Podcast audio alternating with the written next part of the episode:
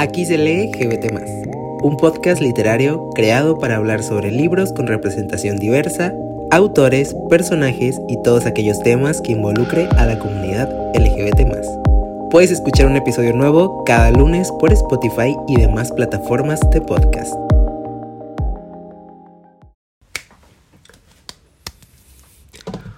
Hola a todos, amixes, ¿cómo están el día de hoy? Bienvenidos a Aquí se lee GBT un nuevo episodio en el que venimos a hablar de libros, qué es lo que nos gusta y pues comunidad LGBT aunque el día de hoy no vamos a ser tan LGBT friendly, sino nos vamos a enfocar un poquito más en la heterosexualidad, que también forma parte de... Eh, todo lo que es la diversidad sexual, porque puede llegar a haber esa confusión de que la heterosexualidad no forma parte de toda la diversidad. Sí, es una de las orientaciones, así como hay varias orientaciones, también entra la gente hetero, que les queremos, les mandamos un abrazo, espero se curen pronto, no, es cierto. Eh, todo es sarcasmo, todo es sarcasmo, mixes, esto es meramente entretenimiento y ya. Bueno, ¿cómo andamos el día de hoy? De todo corazón espero que se encuentren bien. Yo sinceramente mm, no ando al 100. Ando como que, como un 80-85, puede ser, más o menos. Eh, entonces, pues sí, eso.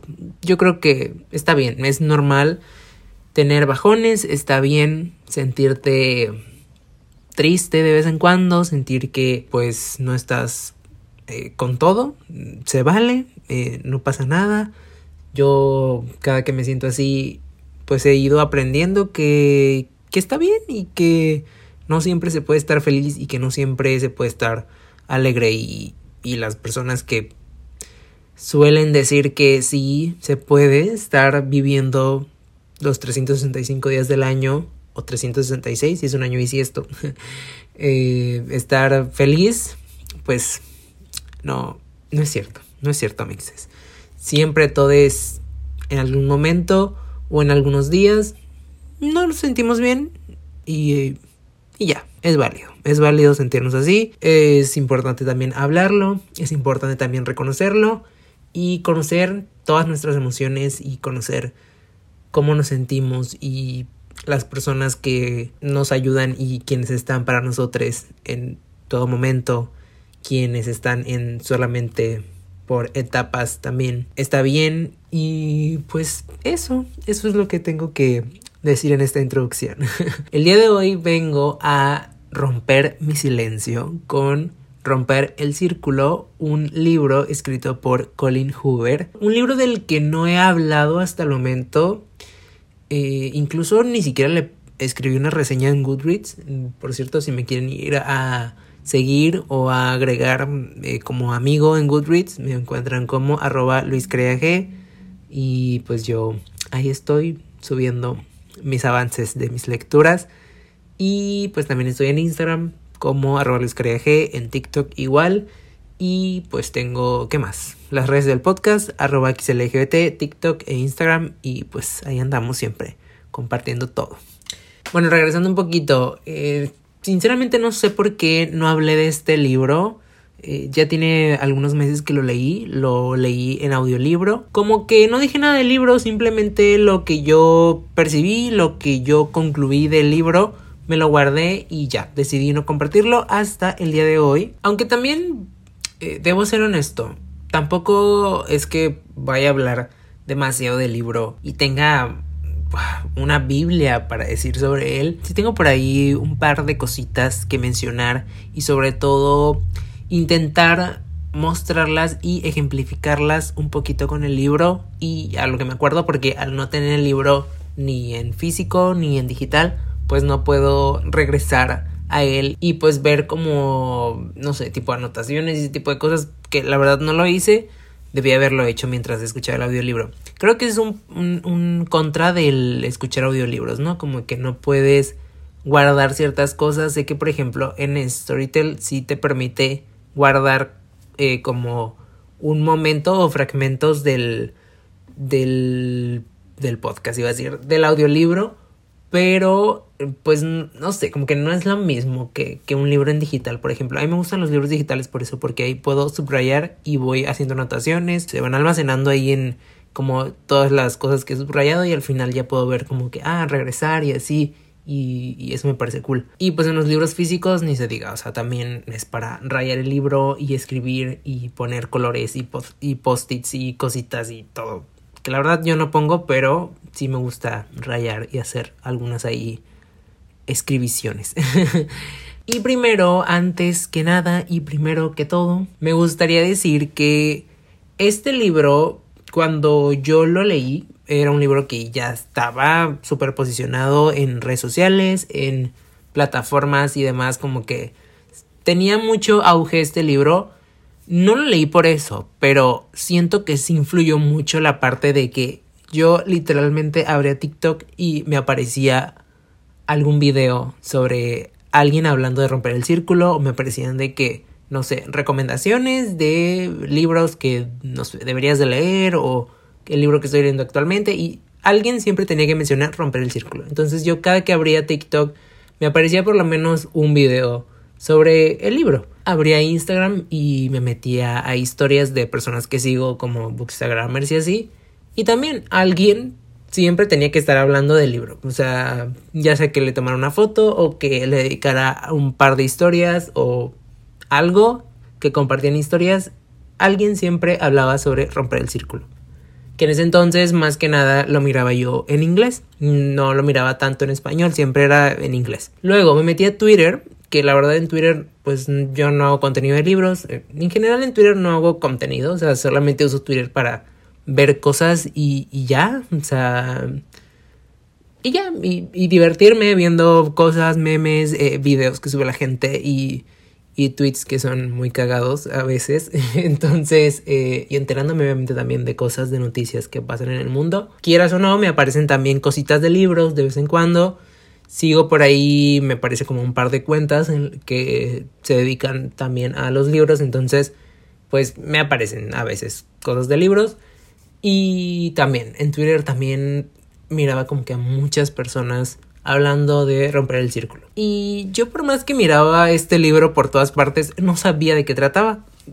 Llegó un punto en el que de verdad me saturé de la historia y de una historia que no conocía. Eso era lo más chistoso de todo. Que ni siquiera sabía de qué trataba, pero yo decía es que ya no quiero saber nada de este libro. Ya, ya me enfadó, ya me enfadó verlo aquí, allá y, y ya no quiero saber nada. No me interesa leer este libro. Incluso a ver, yo no tengo una lista de libros que no quiero leer, pero digamos que en mi cabeza sí hay algunos que tengo como muy marcados que sé que no quiero leer porque he visto malos comentarios o porque me dan una mala espina o porque pues no me siento del todo eh, cómodo o, del todo seguro de querer leerlos o comprarlos en su defecto. Y este libro, la verdad es que empezaba a entrar a esa lista imaginaria de libros que no quiero leer nunca jamás en la vida. O sea, porque no tenía razón alguna, simplemente era de estoy harto de verlo por todas partes. Y, y, no quiero saber de él. O sea, genuinamente no quiero saber de este libro. A ver, yo toda esta historia estoy contándola porque quiero platicar cómo llegué al libro, por más que en algún momento lo detesté, entre comillas, y terminé queriéndolo mucho. Bueno, un día yo tenía que limpiar mi cuarto, como siempre, pero digamos que iba a ser como una limpieza un poquito más extrema. Entonces me iba a tardar más porque tenía que detallar como más cositas, ¿no? De limpieza y así. Siempre que limpio o que hago cosas como que en la casa, siempre estoy escuchando algo, música, podcast y dije, pues me pongo a escuchar música normal en mis audífonos. Y ese día dije, ¿por qué no escucho un audiolibro? Así me sirve y mientras todas estas horas que voy a estar aquí limpiando, pues voy leyendo. En ese momento estaba suscrito a una plataforma. De los primeros que me apareció fue este, el de romper el círculo. Y dije, a ver, a ver, ¿por qué tanto brete y por qué tanta habladuría sobre este libro? Vamos a leerlo. Entonces eh, lo reproduje y a Mixes me encantó. Es un libro que le di 4 de 5 estrellas, pero en serio me encantó, en serio lo recomiendo, en serio me gustó. No leí las cinco estrellas porque pues no creo que fue un libro que realmente me haya impactado tanto o que me haya aportado tantas cosas o que, no sé, yo me dejo guiar un poquito más como por las emociones que siento por los libros y así es como un poquito más los califico, ¿no? Entre más emociones sienta, ya sea positivas y negativas, sobre todo como una mezcla de ambas y pues más que nada que resalten las positivas, ¿verdad? Es como les doy cinco estrellas o a veces les doy cuatro si siento como que les faltó algo. Y bueno, ¿de qué trata este bello libro? Miren, ¿cómo lo puedo explicar? sin dar tanto spoiler y sin dar tanta eh, información. A ver, miren, yo entré a ciegas con este libro sin saber de verdad nada y terminó gustándome. Yo creo que también lo mejor es a veces entrar a libros sin saber de qué tratan, o sea, solamente tener por ahí como un par de ideas y ya, no tener tantas expectativas porque a veces las expectativas son las que hacen que no nos gusten los libros, aunque a veces puedan ser historias muy buenas. Por ejemplo, yo creo que si a mí me hubiera, eh, no sé, me hubiera empapado tanto de información del libro, como digo, por más que miraba que siempre lo mostraban y así, no sabía de qué trataba o no tenía claro de qué era la historia. Y yo creo que si me hubiera profundizado más en él antes de leerlo, quizás no me hubiera gustado o quizás hubiera terminado con una percepción más baja del libro. Entonces sí creo que a veces eh, inflar tanto un libro puede ser contraproducente, otras veces no, porque es como de, ok, lo leí y confirmo todo lo que me has contado sobre el libro, todas las maravillas que me has dicho. Entonces, yo creo que sí hay que tener como ese balance y como personas, eh, no darle mm, tanta importancia a un libro o subirlos a un pedestal cuando a veces, pues, puede que no te gusten y está bien y no pasa nada. Pero en pocas palabras, el libro trata sobre Lily Bloom. Que Lily es una mujer, una muchacha, una chica, como le quieran decir, está, digamos, como, como que en un punto en el que se siente un poco perdida. Así es mi percepción, como perdida de la vida y, y, sin saber eh, muchas cosas. Y en ese momento se encuentra a un hombre que ahora no recuerdo cómo se llama. Oye, es uno de los protagonistas y no recuerdo cómo se llama. Es que me acuerdo del nombre del otro protagonista que se llama Atlas. Pero de él no me acuerdo. ¿Cómo se llama? ¿No era Ryan? Creo que era Ryan, ¿no? Lily y Ryan. Creo que sí, creo que sí. bueno, le vamos a llamar Ryan. lo siento, Colin Hoover, y lo siento, personas que aman este libro y quizás no se llama Ryan y yo inventándole el nombre. Bueno, se encuentra a Ryan, digamos, y se encuentran en una azotea una noche. Ambos están, eh, pues, con sus pedos mentales y así. Lily está de esta manera un poquito como tocada porque acaba de ser el funeral de su padre. Su padre fue una persona, y aquí es de las primeras cosas que quiero comentar sobre el libro, de una de las personas eh, más dolorosas en su vida, una de las personas que más cosas negativas le ha dado y una mala imagen sobre todo. Esto me gustó, o sea, como o sea, no la, no la intervención del padre, sino me gustó la manera en la que se habla sobre, sobre él, ¿no? Y, y se da esta enseñanza de que a veces por más que sea una persona de tu misma sangre o lo típico como de que siempre tienes que respetar a la familia o siempre tienes que querer a la familia, mm, güey, este puente y este lazo o este lazo que pueda haber no necesariamente siempre tiene que estar unido o siempre tienes que demostrar cariño o aferrarte a un ser solamente porque así lo marca la sociedad o porque así debe de ser en la vida siempre, ¿no? Como que la familia siempre tiene que estar unida. Güey, entiendo ese punto, pero yo creo que cuando tú no sientes ese amor hacia esa persona, sea quien sea, ¿no? En este caso estamos hablando del padre de la protagonista, que era un hombre que maltrataba a la mamá de Lily, o sea, a su esposa, un ser turbomachista, un ser demasiado violento, misógino, que su única función fue traumar a Lily, ¿no? A su propia hija y hacerle daño también obviamente a, su madre. Y todo esto siempre disfrazado ante esta máscara o antifaz de te quiero mucho y lo menos que quiero es verte sufrir. Esto lo hago por tu bien, para que estemos todos juntos y también porque tengo un fuerte carácter, pero es que así soy yo.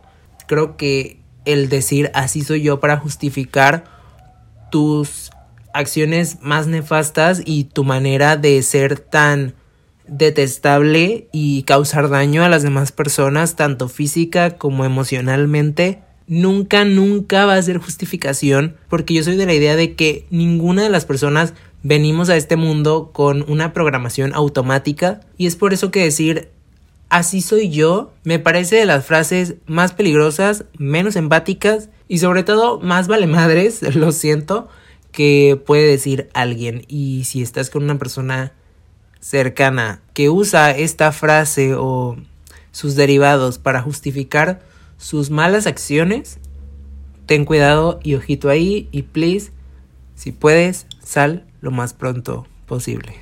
Sea quien sea, ¿eh? cortar lazos, familiares, amistades, eh, noviazgos, relaciones de trabajo también, porque en los trabajos hay gente bien, bien, bien nefasta. Jefes que les encanta, ahora sí que pendejear o tratar mal a empleados ante una justificación de trabajamos bajo estrés y con el tiempo medido y es que así somos aquí, ¿sabes? Eh, está, está feito, está feito que, que pasen ese tipo de situaciones y que haya personas que vayan por la vida pensando que si son de cierta manera, entre comillas, así van a ser siempre y no van a cambiar. Y me parece poco de fiar de ese tipo de personas cuando se refieren a ellas mismas de esa manera. Bueno, eh, estábamos en que Lily se encuentra con Ryan y pues nada, se ven esa noche. Algo que sí me sacó un poquito del libro, o sea que no estoy acostumbrado yo a leer pues pero no me causa conflicto porque digo, ok, cada quien vive su vida sexual como quiera y también cada quien liga como quiera. No pasa nada, o sea, no me asusto. Pero como no estoy acostumbrado a ello, eh, podemos ver que literalmente en el primer capítulo Lily y Ryan eh, se están echando ahora sí que los perros. y están hablando de acostarse. Bueno, no tal cual acostarse, sino como se lanzan indirectas, y literalmente se acaban de conocer. Entonces, eh, pues sí, o sea, no, no me causa conflicto, no, no es nada para mí, uy, súper raro, ay, no, por favor, no hagan eso. No, o sea, ok, chido, cool que la gente se relacione así. Como digo, en el momento me, pues sí me hizo un poquito de ruido, pero es porque no estoy acostumbrado. Y bueno, resulta que luego pasa el tiempo. Y para esto Ryan es neurocirujano, creo que es, o psiquiatra, algo así, algo que tiene que ver como con, ahora sí que la mente, la cabeza y el cerebro y todo eso, neuropsicólogo o neuropsiquiatra, algo de neuro, no sé qué, creo que era neurocirujano, sí, porque tenía de que las manos de cirujano, claro, ya recordaré. Te odio, Ryan. Ah, no es cierto. Un poquito, un poquito sí, la verdad. Bueno, un poquito, un muchito diría yo. Ryan, te detesto. y bueno, resulta que llega un punto en el que Lily se muda a otra ciudad. Pasa el tiempo, decide un día abrir una florería porque está dentro como de sus sueños lo cual me parece muy bonito y creo que es uno de los sueños más bonitos como emprender y crear tu propio trabajo. Aquí siempre se le va a apoyar a los emprendedores porque creo que son personas muy valientes que muchas veces necesitan un abrazo, bueno, más de un abrazo. Y pues desde aquí les mandamos mucho cariño a todos los emprendedores. Y un gran aplauso. Aunque se escuche bajito, pero por dentro es un gran aplauso. Les admiro. Tenemos entonces a Lily, emprendedora, lanzando su florería. Cuando renta este local y está como ahí buscando para limpiarlo y hacerle ahí cositas y adecuarlo a como ella lo quiere, llega hacia ella un bello ángel que en estos momentos, no recuerdo el nombre de ella resulta ser la hermana de Ryan, un chico que conoció, o sea, el chico que conoció a Lily y del que Lily pues le gustó, le, le gustó. Y, se acuerda todavía de él. Entonces llega hacia Lily, esta hermana de Ryan, que en ese momento pues Lily no sabe que es la hermana de Ryan. Se conocen y a partir de ahí se hacen amigas. La hermana bueno, la amiga de Lily, ya vamos a dejarla como hermana de, sino amiga de Lily, empieza a ser su confidente más grande, pero surge este problema de, ok, estoy siendo amiga de uno de los chicos que me gusta o que me ha gustado o que siento atracción por él y que probablemente sienta atracción de todo tipo. Entonces puede llegar a ser un poquito incómodo, pero al mismo tiempo también es padre, ¿no? Porque así tienes como ese acercamiento más, ahora sí que más cercano. pues sí, güey, sí está bien dicho, un acercamiento más cercano. Aunque suena redundante, pero está bien dicho, acercamiento cercano. Entonces Ryan empieza a también salir con Lily. Lily no se quiere eh, como... Tiene miedo de enamorarse o, o, tiene algo ahí que, que, no, que no la deja ser quien ella quiere ser en el amor, pero es porque esto también lo vamos viendo al mismo tiempo que Lily está ahí entre que sí y que no con Ryan, porque Lily tiene como unas cartas que escribía, o era un diario, unas cartas eh, que escribía a esta famosa mm, conductora TV host, o sí, que tiene un programa, bueno, no sé si todavía lo tiene, pero tenía un programa en Estados Unidos, iba a decir Oprah, pero no es Oprah, es Ellen, Ellen DeGeneres, creo que se llama, o Helen, no. Pues sí, esta famosa conductora que probablemente has oído de ella. Lily era muy fan de, de ella y miraba sus programas y le encantaba ver como todo.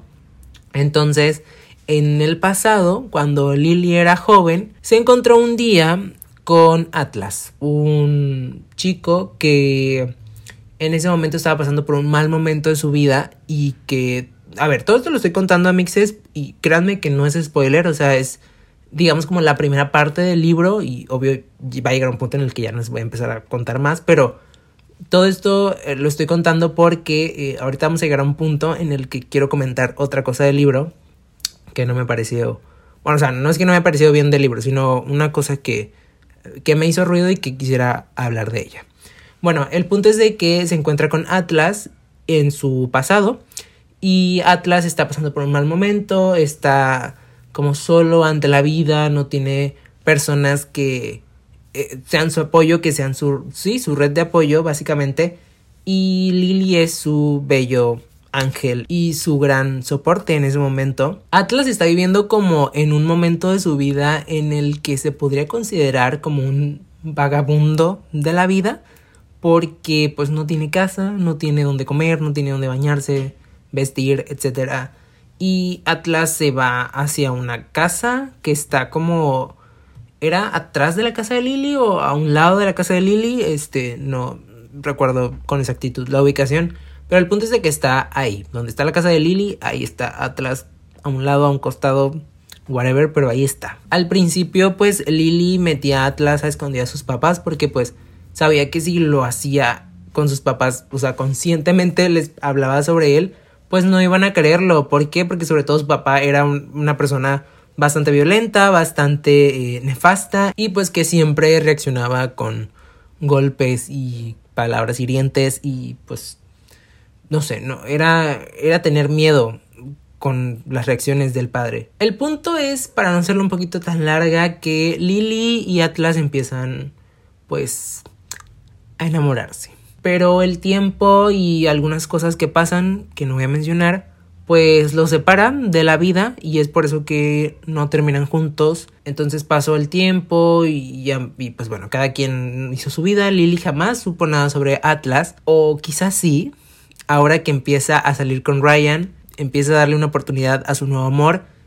puede que Atlas aparezca otra vez en su vida y mueva todos esos sentimientos que estaban ahí muy escondidos o muy apagados y que Lily creía que ya no existían, pues pues puede ser que sí, hermana. y más potentes que nunca.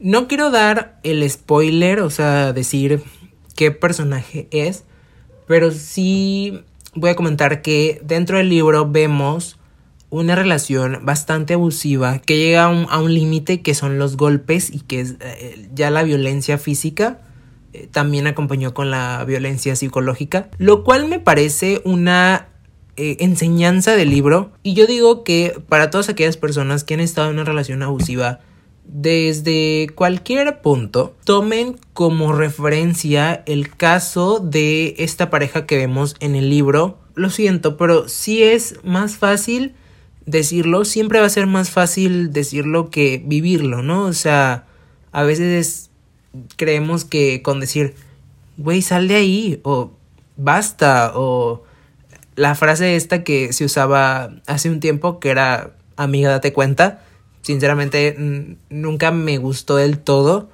eh, hasta que ya se dejó de utilizar, bueno, al menos yo ya no he visto que se utilice tanto porque pues siempre es como recaer la culpa hacia la mujer, ¿no? De que, güey, ¿por qué las mujeres siempre tienen que eh, ser las responsables de darse cuenta, entre comillas, ¿no? Como de algo cuando, güey, el tipo, el hombre con el que está también debe de ser consciente y, es como de, pues no seas una mierda de persona y no trates mal a tus parejas para que esas personas no tengan que darse cuenta, güey, entre comillas. No sé si me doy a entender. Pero lo que voy es que sí es más fácil decir sal de esa relación o termina con esa persona porque desde fuera se ve diferente, ¿no? Cuando estás en una relación tóxica o abusiva y a veces no es amor, a veces es un engaño de amor, se podría decir, o sea, no es eh, que estés enamorada, enamorado, enamorade, sino que es tanta tu dependencia emocional con esa persona que piensas que tu vida ya no tiene sentido si no estás con él, ella o ella. Entonces, independientemente de si tú seas hombre, mujer o persona no binaria, intenta estar lo más receptiva, receptivo o receptive posible ante todo tipo de conductas. A veces un hecho, una, un momento, algo que haya ocurrido como en determinado tiempo se puede convertir en una rutina. Y es lo que pasa y lo que se refleja en esta relación. Un cierto acto, un grito, un comentario chistoso, ¿no? Que se disfraza como de es burla o es una broma, se puede convertir en violencia poco a poco. A veces sí, eh, fue un error o quizás es un comentario fuera de lugar o fue algo que pasó en un momento en el que como personas, como justo lo mencionaba al inicio del episodio, no estamos bien siempre y a veces estamos pasando por un mal momento y pues no controlamos o no sabemos controlar muchas veces nuestras emociones y la primera persona que vemos es con la persona con la que nos desquitamos, que a veces suelen ser personas que, güey, nos quieren mucho y que también queremos mucho, pero por estar, güey, frustradas, este, estresadas o pasándola fatal en otras cosas que ni al caso con esa persona, pues ahí lo reflejamos, ¿no? Toda nuestra ira que tengamos o nuestro estrés o lo que sea que traigamos dentro, lo sacamos y pues muchas veces son con cosas hirientes o con palabras eh, que están fuera del lugar, comentarios innecesarios, pero creo que como personas sí debemos de tener una mejor responsabilidad afectiva, romper con cadenas violentas que seguramente vienen arrastrándose de generación en generación. En este caso, hablándolo sobre las relaciones, ¿no? Eh, es otro punto que, que también quería tocar. Aquí sí un poco de, a veces por más que digamos, güey, yo no quiero ser como esta persona o yo no quiero vivir lo que esta persona vivió. Pues como dice un poco la chaviza que les encanta manifestar y está bien. El decir siempre algo que no quieres puede llegar a tu vida. Inconscientemente lo puedes estar viviendo y estar repitiendo patrones. Que yo creo que ese es el, el porqué del nombre, ¿no? Bueno, a mí eso es lo que yo tengo como, como idea o, es lo que me queda, ¿no? Del, el por qué el nombre del libro es romper el círculo porque vemos también cómo se pueden repetir patrones por más que queramos huir de ellos. A veces, como digo, nos ciega ese amor entre comillas o quizás nuestra mente ha normalizado tanto ciertas conductas violentas que las dejamos dejar pasar porque tenemos como este punto, ¿no? De referencia de, bueno, pero es que a mí no me está golpeando o a mí no me está maltratando o a mí no me está gritando, solamente fue como, ah, pues un momento eh, inoportuno y, y a lo mejor un comentario o qué sé yo, pero pues no lo hizo con mala intención, yo no tiene nada que ver, o sea, como que siempre está esta comparación en nuestra mente, por más que no queramos, eso es lo que yo rescato un poquito del libro y con lo que me quedo, pero como digo, eh, una conducta negativa, si la dejamos a veces pasar y no la comunicamos, no la hablamos o solamente la identificamos, pero no no le damos como una solución, vaya, o no trabajamos con ella, o sea, con la persona y, con la situación o con lo que sea que haya sucedido, se puede convertir en una rutina negativa, en una rutina que nos puede destruir tanto como personas como en la relación de pareja. Así que vuelvo, vuelvo y reitero, diría Ternure, vuelvo y repito, estar siempre alerta, lo más que se pueda, en todo tipo de relación. Cortar lazos con aquellas personas que no nos fluyen bien, que pues ya, o sea, a veces es doloroso romper ahora sí que con el círculo, pero es necesario, es necesario por nuestra paz, por nuestra calma y por nuestra salud mental, que yo creo que es de lo más importante. A veces le damos más prioridad a la salud física, que por supuesto también es necesaria. Nuestro cuerpo es un templo y debemos cuidarlo siempre, pero la salud mental también es importante. Si no estamos bien mental y emocionalmente, muchas cosas, muchos proyectos o, todo lo que tengamos en nuestra mente que queramos hacer no van a llevarse a cabo de la mejor manera. O vamos a ir arrastrando cosas en un costal imaginario que va a llegar a un punto en el que va a ser muy pesado y nos va a estancar. Y pues no queremos eso, amixes. Yo quiero lo mejor para todos siempre. Y para aquellas personas que han sido, lo siento, pero han sido una mierda en sus relaciones de cualquier tipo, no solamente amorosas, sino de familia o de amistad o de trabajo o de lo que sea, si es posible vayan a terapia. Sé que es un privilegio ir a terapia, pero trabajemos en ello. Creo que hay muchas maneras de no repetir lo que ya hicimos. ¿Es complicado? Pues sí, a lo mejor sí, pero no es imposible. No porque tu padre te haya dado un ejemplo de la fregada, tú tienes que repetir lo mismo. Si tuviste violencia en tu casa, no tienes por qué tratar a tu pareja o tratar a tu familia con violencia. Si tuviste como desafortunadamente tu madre sufrió demasiado en la relación con tu papá, no deberías buscar parejas o personas que te traten mal. A veces no es porque queramos, sino como digo, lo normalizamos tanto en nuestra mente que llega un punto en el que ni cuenta nos damos que nos están tratando mal y que estamos repitiendo lo mismo. Pero eso puede ser muy dañino y pues a veces hay personas que pues jamás se pueden dar cuenta y y ocurren hechos desagradables como perder la vida. Así que pues nada, si estás en una relación tóxica o dañina, sepas que te quiero, que te quiero, que te deseo lo mejor, que te abrazo también muy fuertemente y que espero no que te des cuenta, sino que sepas actuar y que lo hagas de la mejor manera en la que tu salud mental pueda terminar en paz. Por más que queramos ponernos en los zapatos de la otra persona que está viviendo eso, es muy difícil sentir lo que esa persona está sintiendo o verlo de una manera diferente.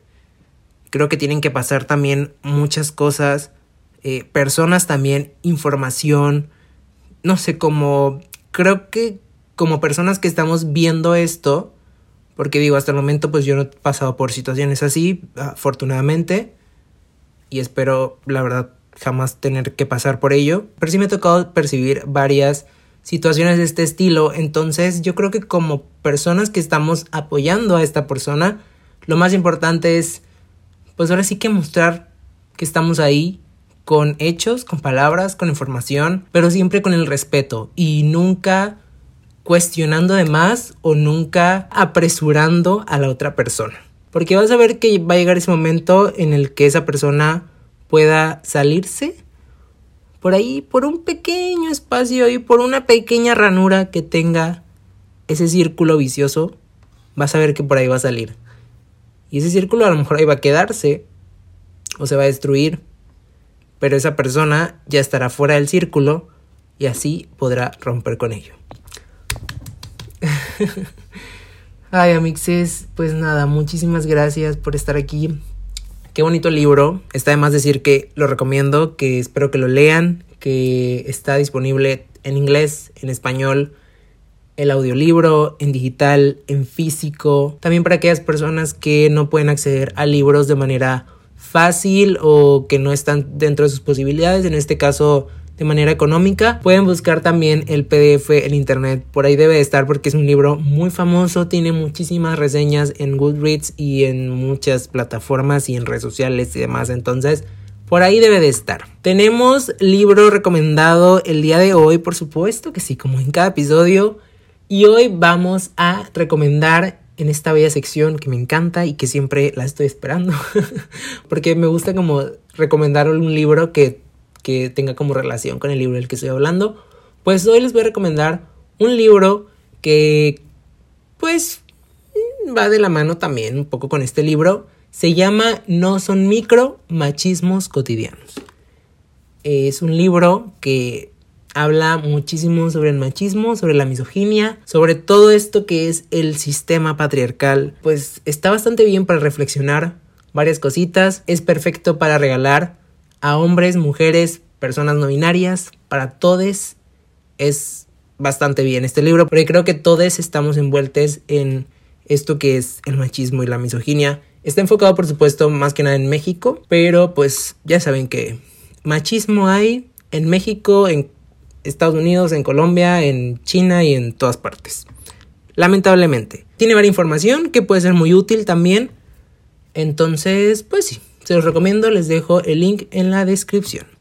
Y si quieren un próximo episodio, puedo hablar un poquito más sobre el libro. Te recuerdo también, ahorita que mencioné en la descripción, siempre está todo ahí.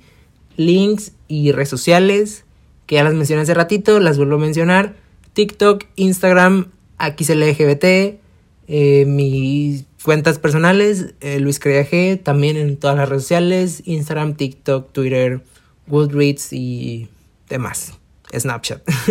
ya en México no se usa Snapchat desde, güey, desde que salió el filtro del qué, del perrito, del de las flores, del de la corona de flores. Me gusta el del perrito a mí. Pero bueno, también en todas las redes sociales estoy como arroba Luis G. Gracias por seguir el podcast, de verdad, gracias por estar aquí. Ya son 11 episodios. Me emociona muchísimo. Por ahí tengo algo planeado que ojalá y salga y pueda dar a la luz en este podcast. Y pues nada, gracias por estar aquí nuevamente. Te recuerdo que nos escuchamos cada lunes en este espacio libre y seguro para hablar de libros porque aquí se lee GBT. Bye. Adiós.